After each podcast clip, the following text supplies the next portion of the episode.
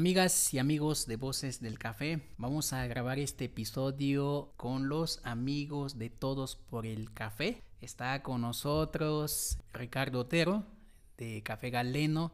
Él es el actual presidente. Y tenemos aquí al expresidente también, Ernesto Zamorano de Café Revolución.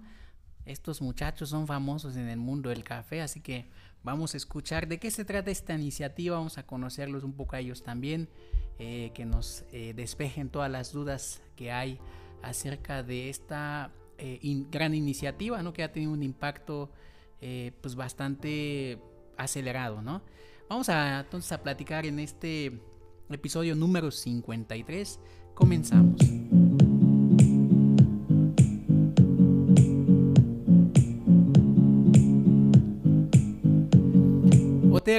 Ernesto, muchísimas gracias por estar aquí en este podcast Voces del Café. Eh, la verdad es que ustedes son muy cotizados y nos, no hemos coincidido con el tiempo. Y muchas gracias por acompañarnos y pues vamos a conocer de qué se trata esta iniciativa. Muchas gracias por la invitación. Eh, ahora que estamos en tiempos de campaña, aquí está el expresidente y el presidente. Entonces, este, pues nos hicimos un espacio en la agenda para todos ustedes. Ah, pues muchas gracias, muchachos. La verdad es que este, lo aprecio mucho y seguramente la audiencia también. Pues vamos a hacer el protocolo de cambio de, ¿cómo se dice? De sucesión. De sucesión, ¿no? Entonces, pues salud, salud por esto. y salud. Entonces oficialmente ya bautizamos a, a Otero como nuevo presidente. Bueno, ya este... Eh, ¿Qué nos comentan? ¿De qué se trata esta, cómo, cómo le llamamos? ¿Iniciativa, proyecto, asociación? Pues ahora somos un colectivo, ¿no? Colectivo, ok. ¿Qué nos pueden contar acerca de, este colectivo de Todos por el Café? Mm, déjame, yo creo que es más adecuado que tú les platiques cómo, cómo fue que se formó el colectivo, porque Ernesto fue el iniciador. Fue el iniciador. Vamos a, perdón, este, Rica, vamos a cambiar entonces la pregunta. ¿Cómo inicia eh, Todos por el Café? Ernesto, tú eres uno de los creadores. Pues inicia como en esta época de pandemia, que no sabíamos que íbamos a hacer las barras de café. Eh, había mucha incertidumbre, ¿no? Mm, ¿Qué fue 2020? 2019, ¿no? 2019. Yo me acuerdo que surgió porque Mónica, la de Mimo, me llamó y me dijo, oye, ¿tú qué vas a hacer? Y dije, pues no sé, ¿no? O no, me había puesto a pensar. Y fue como cuando dije, oye, pues ah, somos muchos los que debemos de estar así, sin saber qué, qué está pasando. Y pues decidí abrir un grupo de WhatsApp con todos mis amigos de barras dueños. Éramos como 15 al inicio, entre ellos Ricardo, entre ellos Julián. Y dijimos, pues hay que ampliar esto a más personas para ver quién más está en esta situación, cómo nos podemos ayudar. Y pues ese fue el inicio, ¿no? De algo que ya ahorita escaló mucho más grande y nuestros fines ya son distintos, ¿no? En ese momento era como apoyarnos de que de la situación que estamos viviendo y ahorita creo que ha escalado muy bien a, otros propósitos ya más grandes que Ricardo es el que lleva ahora. Sí, el, grupo se ha transformado, ha sido muy interesante la evolución que ha tenido desde el inicio. Eh, es correcto lo que dice Neto, que había mucha incertidumbre y parecía que el objetivo principal era ayudarnos a compartir los clientes porque el cliente no podía desplazarse. Había mucho riesgo del transporte público, la gente a lo mejor eh, no quería ir a trabajar a, su lugar porque se exponía o el trabajo estaba cerrado o lo que fuera. Y entre todos nosotros tratamos de organizarnos para ayudarnos a compartir clientes, pero durante la pandemia no se pudo lograr. Eh, teníamos mucho ruido. Creo que todos los establecimientos mercantiles teníamos el problema de que no sabíamos qué iba a pasar no entendíamos lo que sucedía y había mucho ruido en el ambiente sobre la nueva normalidad.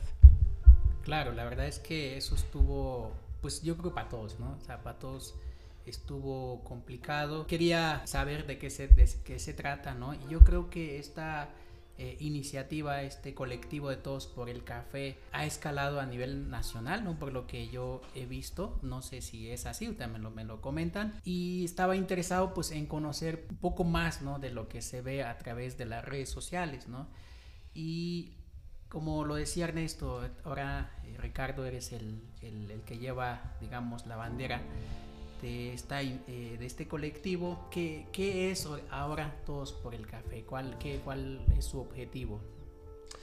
Pues en sí somos un colectivo de cafeterías, somos propietarios de cafeterías que nos apoyamos entre todos para hacernos publicidad entre nosotros.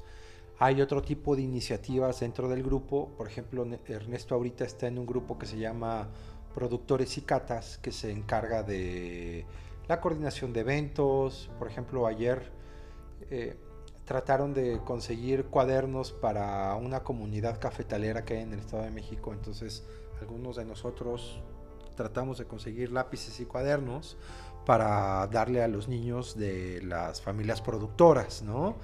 Eh, hay gente que nos puede contactar para una cata o también hay una parte muy importante para nosotros que es el manejo de la cuenta de Instagram porque es algo que creció rapidísimo a partir de que se lanzó el pasaporte.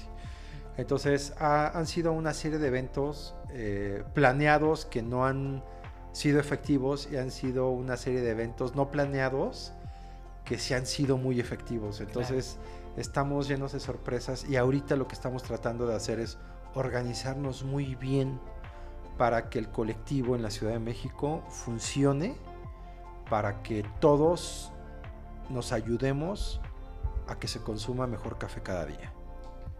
Claro. Eh, en el primer, tengo entendido que es, hay un primer tiraje de pasaportes, ¿no? Ese, ese. ese es el que tengo aquí en mis manos. Eh, ¿Cuántas cafeterías hay acá en, en, este primer pasaporte este pasaporte? 39, ¿no? 39. 39 cafeterías. 39 barras. Eh, Alma Negra está repetido cuatro veces porque necesita. ¿Cuántas barras necesitamos al principio? ¿30? 45, 24. 24. Y dijimos, son muy pocas. Teníamos ya como 30 personas interesadas. Y tenía que escalar de 4 en 4. Entonces dijeron, pues para que sean 44 barras, eh, Alma Negra Tato dijo, yo quiero, yo quiero cuatro hojas. Okay. Y este y ya no llegábamos al final, o sea, no lo alcanzábamos a llenar y dije, bueno, pues yo yo yo pongo tres yo, yo, pongo tres participaciones. Ajá. Ya pagué el, me los agarré a billetazos, ¿no? Y ya pagué las tres. Y eso hizo que fuera posible que estuvieran ahí 39 proyectos y 44 barras de café. Alma Negra y Café Galeno repetidos cuatro y tres veces respectivamente. Ah, ok, ya, ya, ya.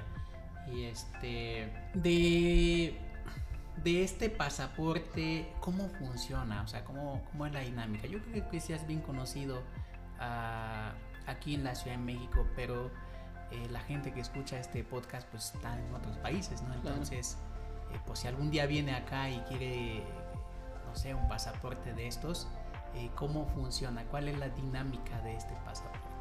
Creo que nadie sabe cómo funciona el pasaporte realmente.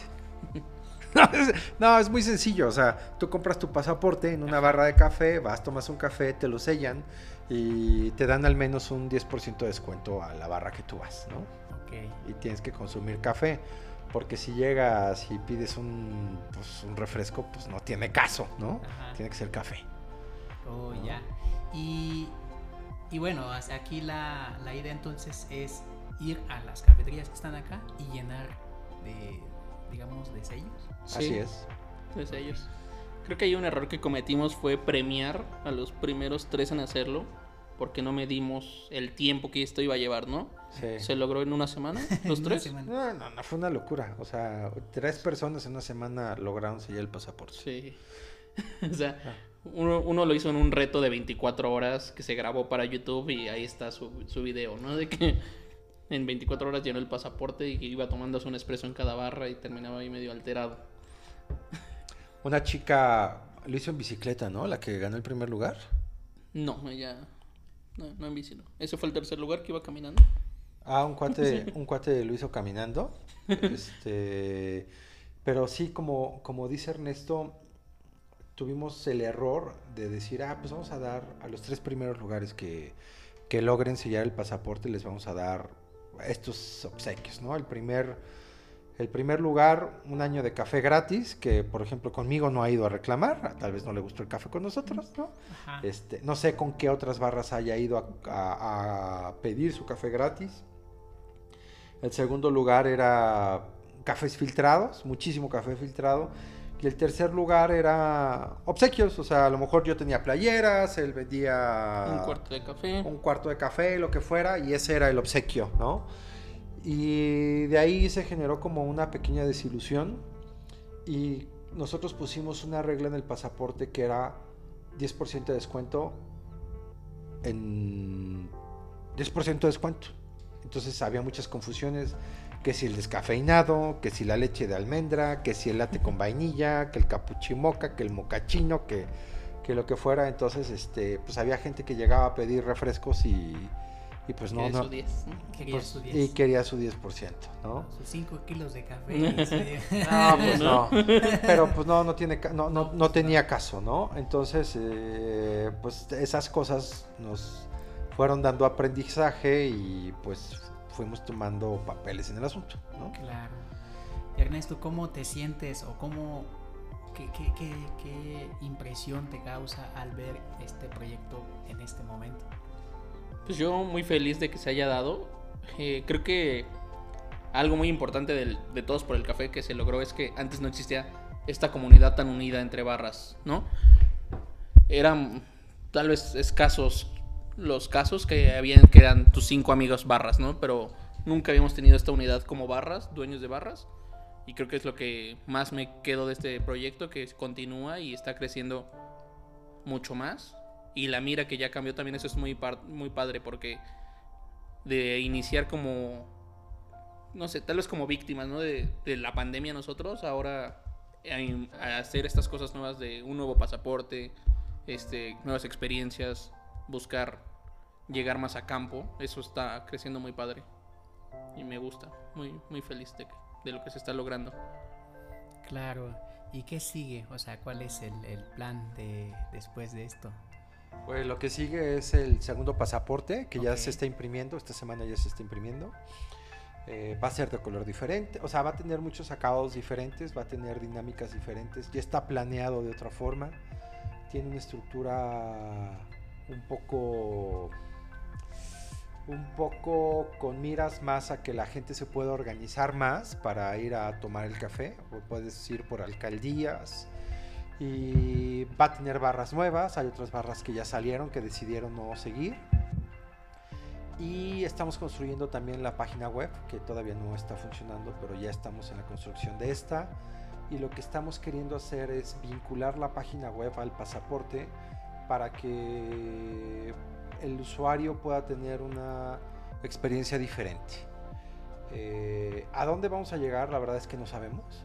Eh, ahorita estamos trabajando mucho en, en, la construcción de instrumentos como el registrar la marca ¿no? de Todos por el Café, el tener buena relación entre todos nosotros como comunidad, el que se integren barras nuevas, el que la persona que se está integrando como barra nueva entienda la dinámica, porque si es una dinámica muy compleja, en donde dicen, oye, sabes que yo estoy muy ocupado y llegan muchos mensajes porque todo es a través de un grupo de WhatsApp.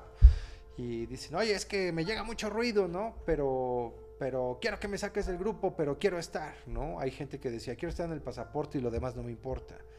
Y aquí lo importante para nosotros y lo crucial es que pertenezcamos a una, a una comunidad de barras de café. Incluso tuvimos quisimos hacer la iniciativa y no supimos cómo aterrizarla de meter a tostadores, ¿te acuerdas? Sí. Creo que ahí nos atropellamos, queríamos meter productores y todo, pero tal vez el tiempo nos diga cómo hacerlo. Claro. ¿No? Lo padrísimo sería que, que Tiumal pudiera estar, que, que las barras que están cumpliendo con la regla mínima, que era comprar café de especialidad en primero o segundo nivel al productor, que se cumpla. Ese era como el objetivo. Fíjate que a eso iba mi pregunta. Este, bueno, aquí dice pasaporte mexicano del café de especialidad. No sé por qué por algún momento pensaba que sea cafetería de especialidad, no, pero es café de especialidad, ¿no? Eh, ¿Tienen ustedes algún eh, sé, protocolo, ¿no? Para las, las cafeterías que se eh, vayan agregando. ¿O hay algún, no sé, instrumento de un filtro, por, por así decirlo? ¿O es, es este... Está bien fácil. Primero me tienen que caer bien. ok. Y ya después les preguntamos. No, pues es bien sencillo. Cuando, cuando todo comenzó, que vino lo del COVID, vino como una, un tiempo de paz, ya que regresamos, ¿no? Sí. Y nos juntamos y dijimos, necesitamos una regla. Y la regla era bien sencilla. Tener contacto con el productor en primer o segundo nivel al menos. ¿Por qué? Porque si una señora decía, oye, yo quiero estar en el pasaporte. Ah, sí, señora, ¿cómo no? Este, ¿qué café compra? Pues lo compro en el súper ya molido. Pues no, no, no entra, ¿no? Definitivamente, definitivamente no entraba, ¿no? Es, o sea, la regla era muy sencilla. Y ahora, pues sí, nos fijamos en un poquito más de cosas. Claro. Como que sean amigos de Neto y mío, ya, con eso. Bueno, pues salud. ¿eh? no, no, no. no, este... Sí, pero es que sí fue como, es muy distinto la etapa de ahorita, la que estamos viviendo, que ya mucha gente nos está buscando o busca ahora a Ricardo para integrarse al pasaporte. Y hace un año que yo era el que tenía que estar buscando para que se quisieran integrar, ¿no? Claro. Actualmente, pues sí, el filtro es distinto porque no caben todos en un solo pasaporte. Ten- tenemos que ver eso, ¿no? O sea, Sí. Porque también imagínate que tú quisieras meter a todas las barras que cumplan con esta regla. Yo creo que son más de 120. Y una semana tiene, digo, un año tiene 52 semanas. Entonces, ¿qué caso tiene que metas 80 barras de café? O sea, no, no te da tiempo a ti como usuario. Y también lo padre es que el usuario tenga la oportunidad de decir, ah, mira, voy a ir a X, a Y, a Z porque no las conozco o porque me gusta. O voy aquí, aprovecho y sello. ¿no? Sí, porque por algo, en algún, eh, no sé dónde lo vi la verdad, pero no me acuerdo más bien, eh, en algún punto eh, se creía que estaban las mejores cafeterías de la ciudad, ¿no? Eh, Así es, así es. no, no es cierto, bueno. Es quien quiera participar y que meta café de calidad. claro, ¿no? O sea, no, no me refiero a, a- demás estén malas, ¿no? Pero hay, hay cafeterías que están muy, son muy reconocidas, ¿no? Que llevan muchos años trabajando con el café y, y se creía, ah, yo creo que ya lo vi, en- me acordé, en, en un video TikTok, este, pero no, o sea, es, es un colectivo, eh, es un colectivo, ¿no? O sea, no, no necesariamente tienen que estar los peores o los mejores, ¿no? Entonces es, es- es diferente por lo que yo alcanzo a entender, ¿no? Sí. sí. Ok, sí, Supongamos que, que, por ejemplo, con tuvimos acercamiento con Cardinal. Ahorita Shaq es el campeón, Claro. ¿no? Es el campeón de baristas. Eh, Shaq se mostró muy interesado, pero las condiciones en las que se saca el pasaporte a ellos no le ayudan, porque están muy metidos en la competencia y esto hace que nosotros los distraigamos. Entonces, no es que Cardinal u otra barra no estén porque no valgan la pena o porque ellos no quieran, simplemente las circunstancias a ellos no les ayudan. claro. ¿Me explico? Interesante. Sí, qué, qué bueno que, que- que nos explican esta parte, porque creo que este, el, el consumidor de café pues todavía también se puede llegar a confundir, ¿no? Y entender otras cosas que, que no son, ¿no? Y la idea un poco de aquí, de platicar en este podcast Voces del Café, pues es que pues aclaremos, este, comentemos. Sí, este, claro. Yo te, yo te quiero dar un dato bien interesante. Eh, yo no sé si tú sabías esta, esta infoneto, pero el pasaporte del café nació porque, bueno, primero estábamos buscando hacer un pasaporte, no hicimos nada y nos dormimos. Después apareció una propuesta de hacer pasaporte porque ya existía un pasaporte cervecero. Ajá, sí, claro. Ese pasaporte, eh, según me acuerdo, fueron 2.000 ejemplares los que se hicieron. 2.000. Nosotros empezamos con 3.000, pero llegamos a 13.700 pasaportes. Y el cervecero se quedó en los 2.000 y luego se hizo uno que se llama pasapostre. Ok. y se hicieron 3000. Entonces lo que pasó con nosotros fue realmente especial. Pero también lo que nos ayudó mucho es que funcionamos como comunidad.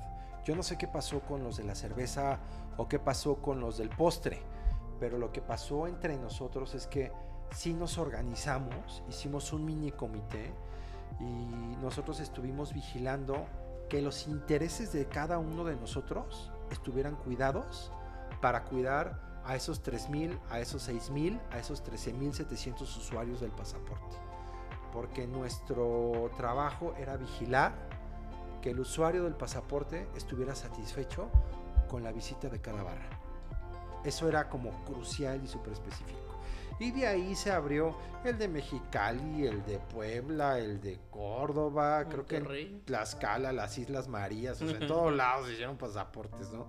Y nosotros nos, nos, nos dijeron, oye, los de Monterrey quieren ayuda.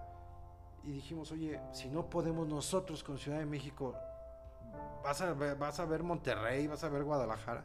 No, que cada quien trabaje lo suyo. O sea, eso no tiene nada que ver con todos por el No. café, o sea, No. con, la, con el De colectivo. hecho, creo que el de Nuevo León se llama similar, ¿no? Regios, por, el café. Regios por el café. Regios por el café. Ah, Sí, mira, es lo interesante. Organizó el de Mood Café, creo. Uno de ellos, y de hecho nos dijo, oye, podemos tener una filial de todos por el café en Monterrey. Dije, déjame checarlo. Dije, es muy complicado, nosotros no tenemos tiempo ni para ponernos de acuerdo nosotros. Claro. Armen el suyo. Les ayudé con las bases de, oye, este es el impresor, esto es como lo hicimos. Tuve como dos o tres Zoom con ellos de, estos fueron los premios, esto tal vez lo puedan mejorar. Y ya de ahí, pues ya despegaron y creo que también fue un éxito en Monterrey. Sí, les ha ido bien. Así que, bien, ¿eh? Ahora también yo creo que otra cosa que debemos de considerar es que el cliente de la cerveza no se comporta igual que el cliente de la, del postre y el cliente del café. No, pues no. Yo creo que sí tenemos un cliente exigente. Y eso sí, eh, creo que no lo medimos cuando lanzamos esto. No. ¿Qué pasa cuando, no sé, por poner un ejemplo, y no sé si haya sucedido, ¿no? Por ejemplo, alguien del, o algún público del tiene el pasaporte, eh, no le llega a gustar y transmite ese comentario a través de- de los encargados o de los dueños de las cafeterías y le dice, oye, pues no me pareció como tan bueno el café. ¿Qué, qué hacen ahí? O sea, ¿qué se hace en ese sentido? O sea, una crítica constructiva, ¿no? Claro. Digamos, ajá, no, no, de, no de mal. De- Creo que las mal. críticas principales que nos llegaron y yo tenía como que atender con los dueños de barras era que no se cumplía bien el, el descuento al inicio, ¿no? Que había como un sesgo ahí, como que ya luego fijamos bien del descuento, tienen que darlo, ¿no? Pero las mayores críticas que llegaron fue, aquí no me cumplieron mi descuento, ¿no? Ok. Y ya yo le escribí al dueño, hola, oye, me están diciendo que no estás cumpliendo. Y ya, ah, disculpa, ya, déjales aviso a los chavos, ¿no? Creo que sí era como un...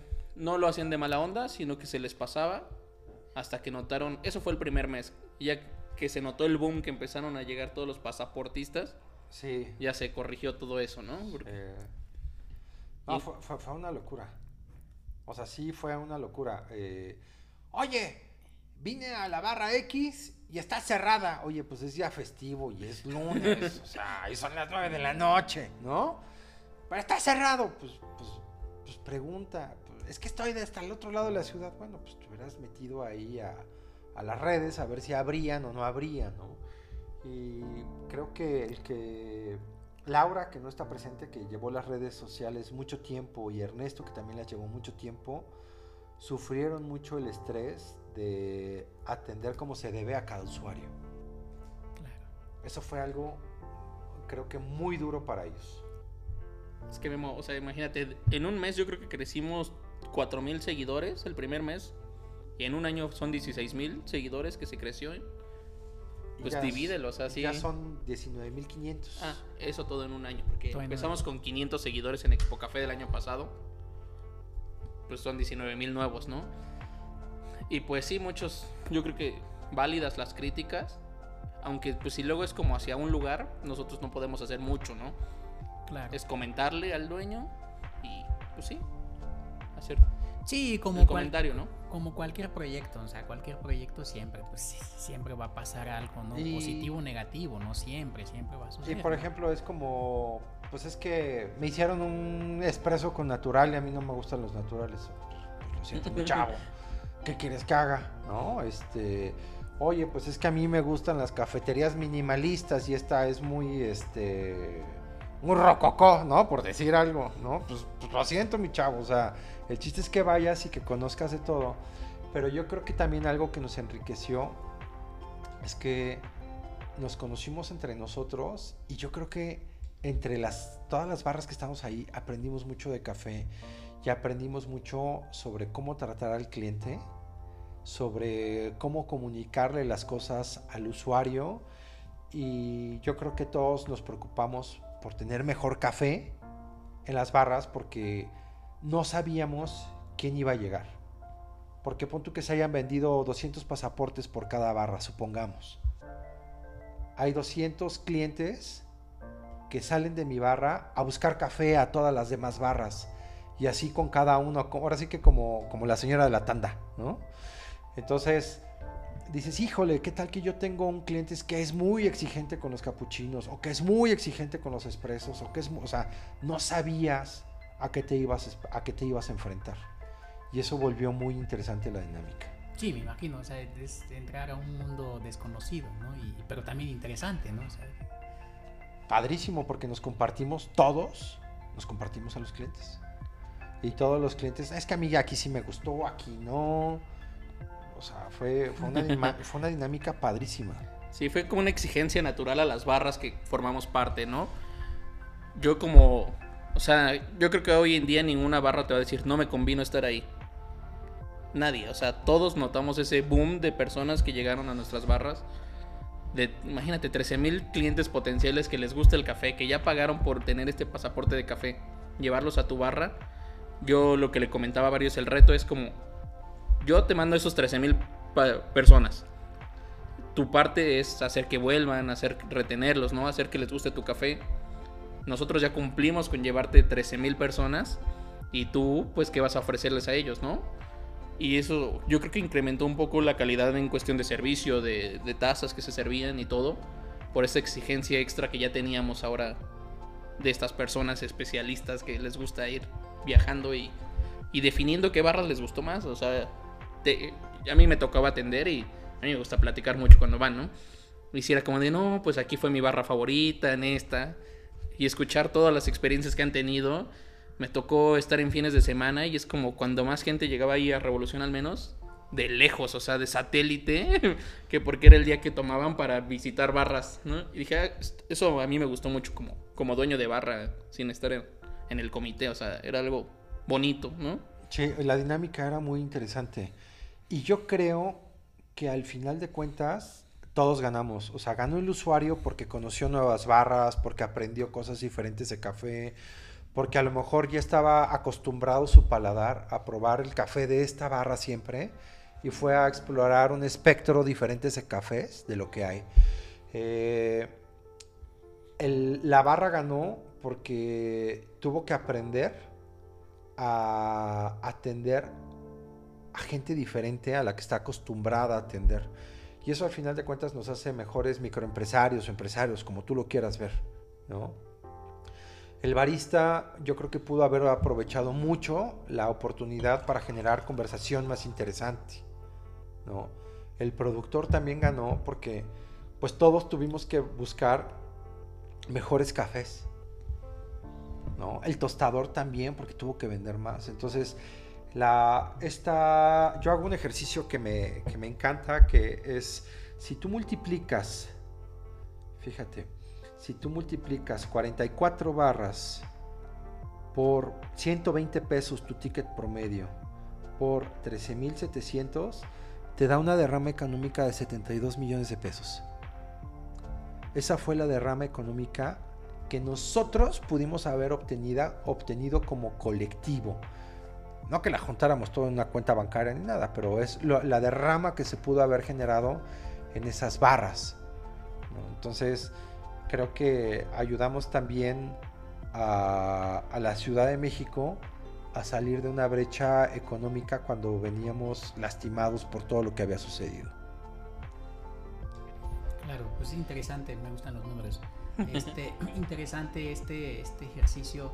Y hablando, bueno, no sé si ustedes tengan el dato, ¿no? De, de porcentajes, digamos, de una cafetería, qué porcentaje, eh, no sé si, si la, la, cafetería tenga ese dato, ¿no? O sea, qué porcentaje eh, significó el pasaporte. O sea, qué porcentaje de su venta de su venta normal. Es que yo creo que depende del proyecto, ¿no? Porque hay proyectos pequeños que van iniciando y llegan pasaportistas de montón, pues te apoya más a que uno que es como Galeno, que ya tiene mil clientes al día y nada más llegan, eh, claro. su porcentaje no es, no es igual que el de no una barra nueva, ¿no? Pero, por ejemplo, yo te voy a decir dónde encontramos el beneficio nosotros. Nosotros somos una barra que la mayor parte de las ventas se da entre semana. La, la, el incremento de ventas en fin de semana se elevó gracias al pasaporte. Fue, fue notorio. La gente empezó a notar cómo llegaba gente nueva. Y además es gente que está dispuesta a pagar más por buen café. Ese es un gran beneficio. Y también otra cosa que es interesante, nosotros hicimos como una encuesta de, oye, ¿cómo vas con el pasaporte? Nosotros estimamos que hemos de estar entre un 15 y un 20% del 100% de los sellos. Entonces, ¿cuál es nuestro reto para el siguiente pasaporte? Que se llene el 100%. Claro. Que los, que los 10 mil pasaportes que vamos a hacer se llenen al 100%. Spoiler. 10 mil. Porque van a ser 10 mil. Claro, sí. Uh -huh. Sí, o sea, pues haciendo un análisis, la verdad es que suena, suena pues interesante, ¿no? Y apenas eh, hablaba con unas personas y, y, lo que significa el café en México, ¿no? Desafortunadamente, eh, si lo vemos por el extremo de los productores de café, la cosa está difícil, ¿no? Pero siempre hay, un, hay una esperanza, hay un camino, ¿no? Y hay, y hay una línea de donde, de donde salir, nada más necesitamos ser creativos, ¿no? Y, y para difundir el consumo del café. Y una, y una de las cosas que nosotros buscamos a través de, de Voces del Café es eso también, ¿no? Aunque no, no como, como Todos por el Café, que es un colectivo de, de, muchas cafeterías que tendrían más impacto directo, ¿no?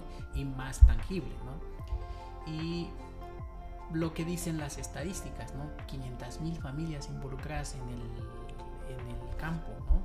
Familias, ¿no? La empresa sí. más grande que hay en el país eh, emplea a 350 mil personas. Entonces nosotros, cualquier iniciativa que sume a eso, la verdad es que impactamos directamente, ¿no?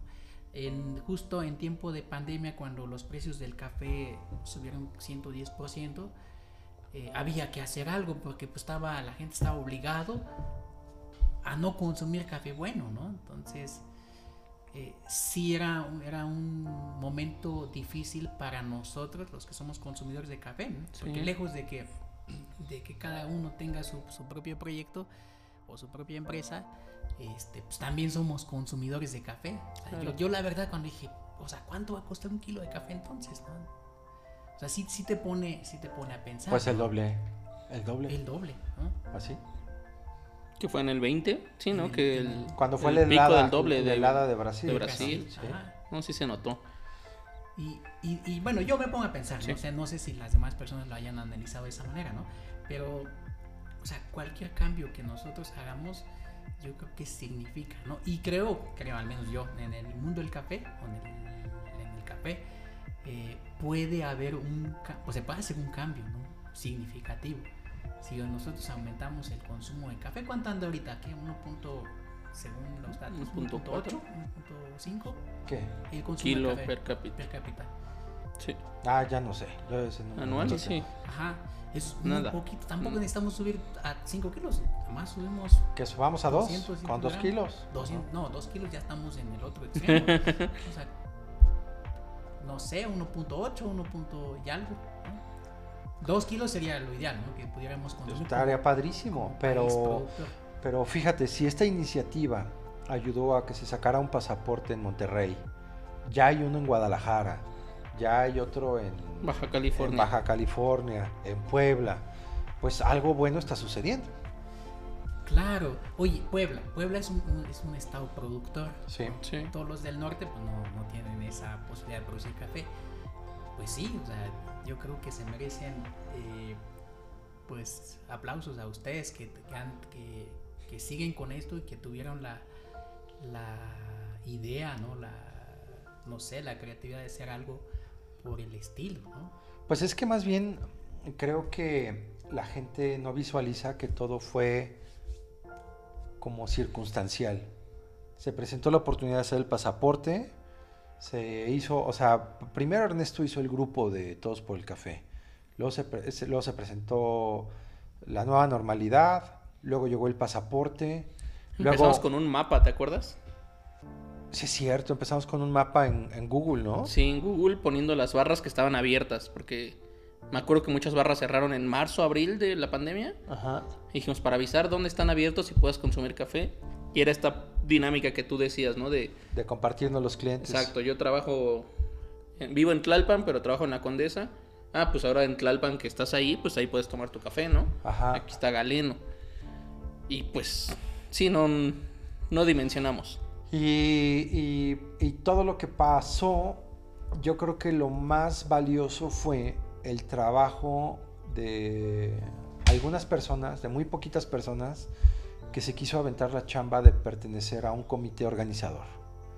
Sin ese comité organizador, lo que sucedió el año pasado no hubiera sido posible. Eh, eso fue lo que hizo la gran diferencia. Hizo que muchas veces nosotros, eh, entre amigos, tuviéramos eh, descontentos, desatinos, desencuentros, eh, discusiones. Y al final de cuentas, esas discusiones era por cuidar a cada usuario de cada pasaporte. Y yo creo que eso es lo que hoy vale oro para todos por el café. Claro. Fíjate, ¿cómo le hacen ustedes? Ustedes que tienen cafetería, tú que tienes Mm. cuatro, este... ¿Para qué? ¿Cómo le Para, haces? para de repartirte el, el tiempo. ¿Cómo me dijiste? ¿Cómo me contestaste en el mensaje? En algún momento tengo que trabajar. Sí, en algún momento tengo que trabajar. Eh, Yo creo que. Yo creo que estas canas también me ayudan. Ah, ¿no? se nota. sí. El viejazo, ¿no? La papada, la panza y las canas ayudan bastante, pero. eh, la verdad es que yo he tenido la fortuna de tener una. Una vida muy nutrida en experiencias. Y me ayudó mucho el trabajo que yo hice en marketing en, en la industria farmacéutica, lo que ya platicamos en- a- hace tiempo en, Ah, en el podcast número 34, no me acuerdo cuál era. ¿no? Eh, creo que me, me ayudó mucho que yo fui presidente de la Cámara de Restaurantes. Eh, yo muchas veces tenía conversaciones con Ernesto de, ¿sabes qué? Aguas con esto, va, va a explotar o va a brincar o eso va a hacer ruido o mejor ahorita silencio, ¿no? También muchas veces Laura, que ella es una experta en crisis, en manejo de comunicación y de redes, nos ayudaba mucho a tomar decisiones. Mónica cuidaba mucho la parte económica, cuidaba el presupuesto. Eh, Israel, que se estuvo peleando por sacar adelante logotipos, identidad gráfica, y así cada uno de los que han pasado por los comités han ayudado pero te vas dando cuenta que conforme tú vas trabajando, vas dejando herramientas atrás que te van a servir para un futuro. Y eso hace que el trabajo cada vez sea más sencillo. ¿no? Mientras todos vigilemos por cuidar el proyecto, como lo hicimos desde un inicio, no va a pasar nada. Y si el pasaporte sale el día de Expo Café, qué padre. Pero si pasa 15 días después, no pasa nada. El pasaporte va a estar ahí y el pasaporte se va a vender. ¿Por qué? Porque hay un colectivo atrás que está cuidando a cada usuario del pasaporte. Yo creo que eso es como, como lo valioso. Y pues de qué se trata? Pues de que te organices, ¿no?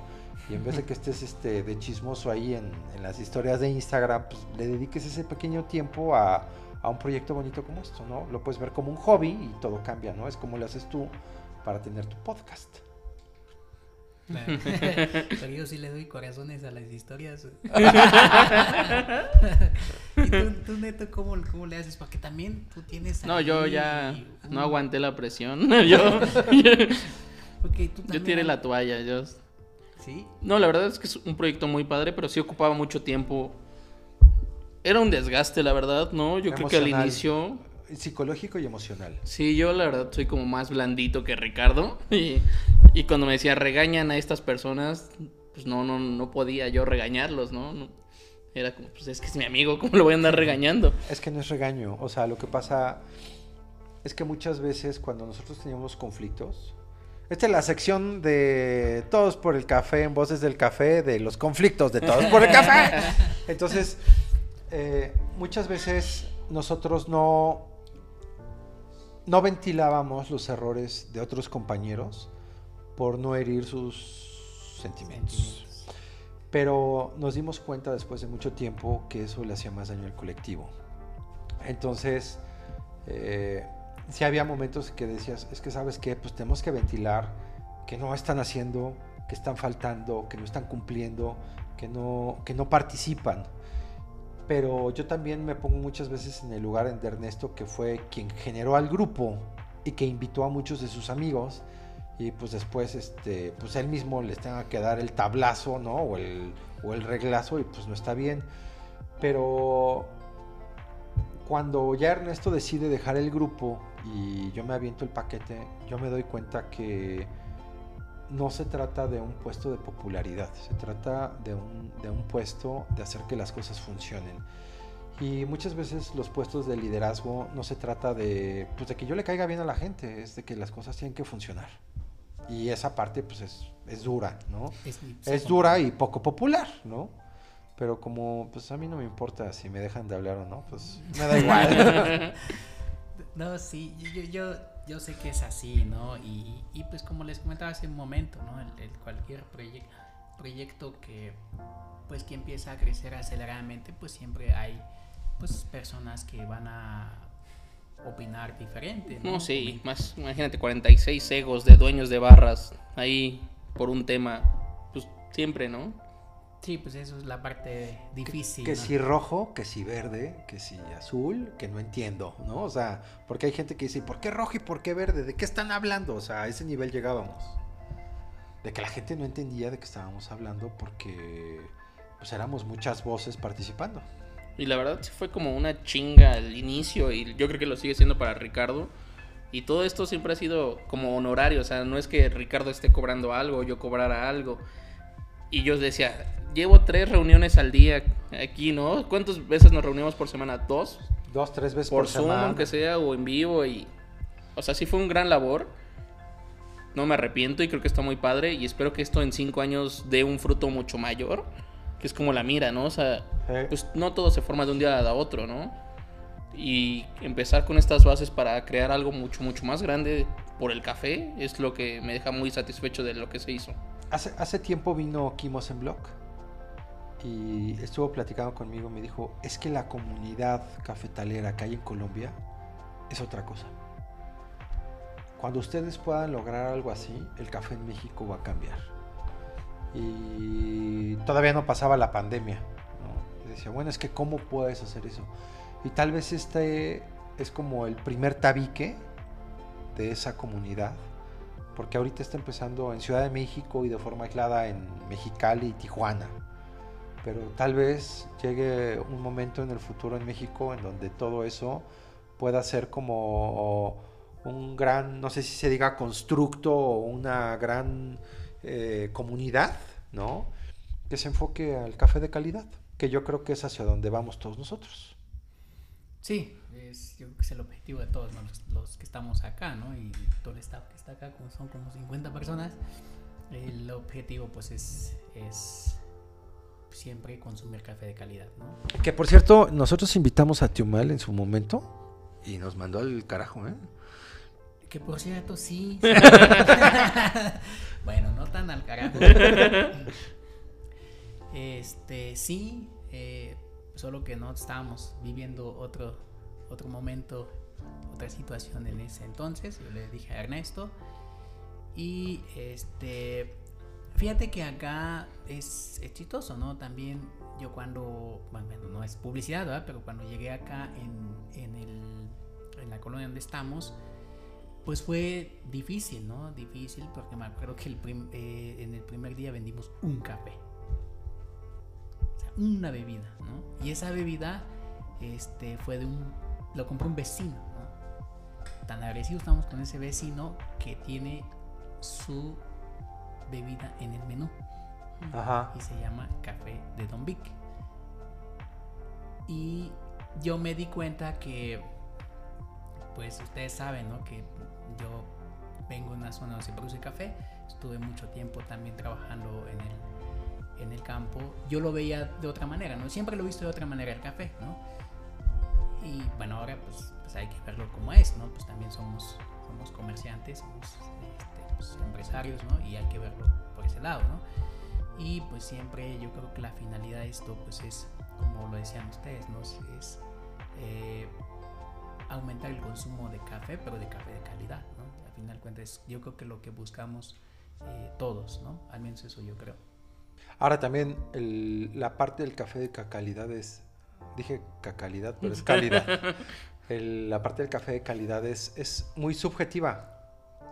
¿Por qué? Porque sí hay, o sea, sí hay unas reglas que nos dicen cuándo es el café de calidad o no.